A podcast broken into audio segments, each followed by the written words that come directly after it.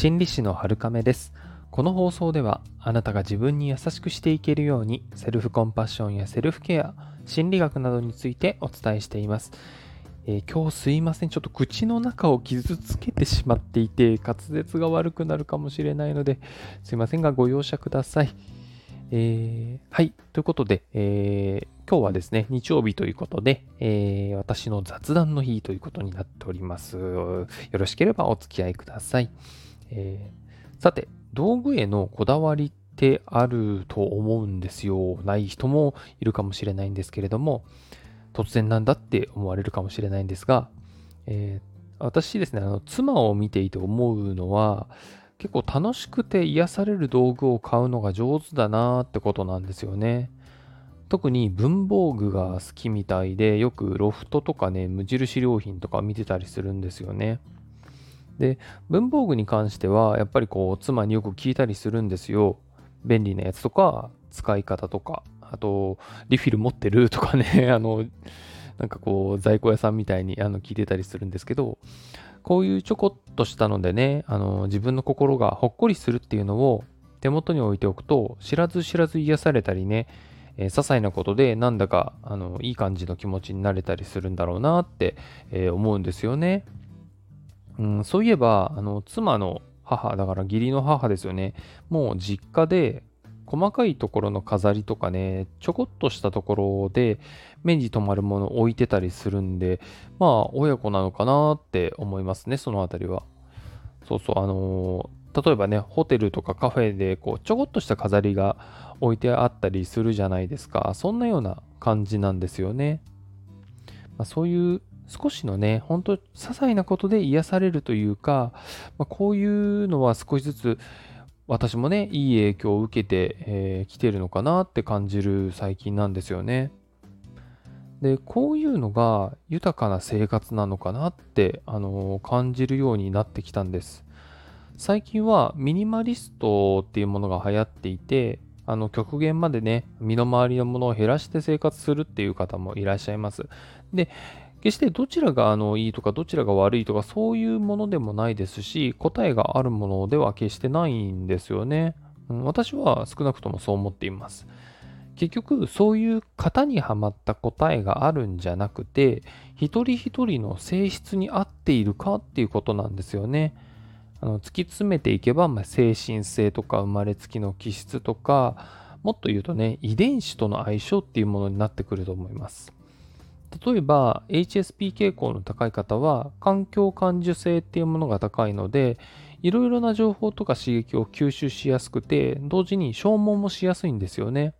なのでミニマリストな感じとかちょこちょこっと癒しのものが、えあるっていう方はよりね相性がいいのかなと思ったりします。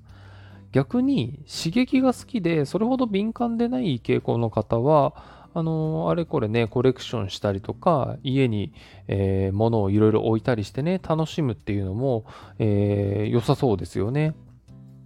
ちなみに私の場合とかですといろいろ試行錯誤する中で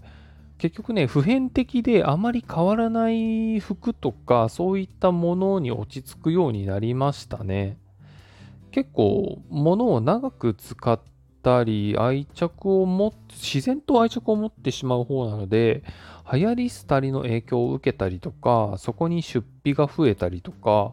服選びにね何度も時間を使うっていうのがあんまり合わなかったんですよね。でミニマリストとまではいかないんですけど物はねやっぱ増やしたくない方ではあるんですね。ただここ数年はちょっと変化もあってアートとかちょっとした飾りとかあとはまああの写真とか、うん、観葉植物とかねそういったものを置いたりして心を豊かに過ごすっていう方向に、え変わってきてたりもします。あと服で言うと GU とかのプチプラで気軽にファッション楽しむようにも変わってきてるのかなって気がするんですよね。まあそんなに高いものでもないですし、まあ、1年2年着てるとやっぱりそれなりにね廃れてくるので、まあ、買い替えて楽しむっていうのもそんな負担がないのでいいのかなと思うんですよね。ただ雑然としたりとか無駄だなって感じるところにお金とか時間を使おうっていう気持ちはやっぱりあんまりないっていうのは変わらないですね。うん。まあこれもそれが答えだってわけではないですし、えー、結局は人それぞれなんですよね。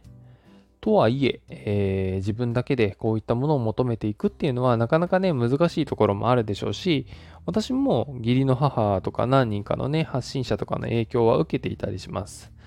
そういうふうに自分が自然といいなって思えるものとか価値観が近しいなっていう人を参考にしたりするのはいいんじゃないかなと思ったりします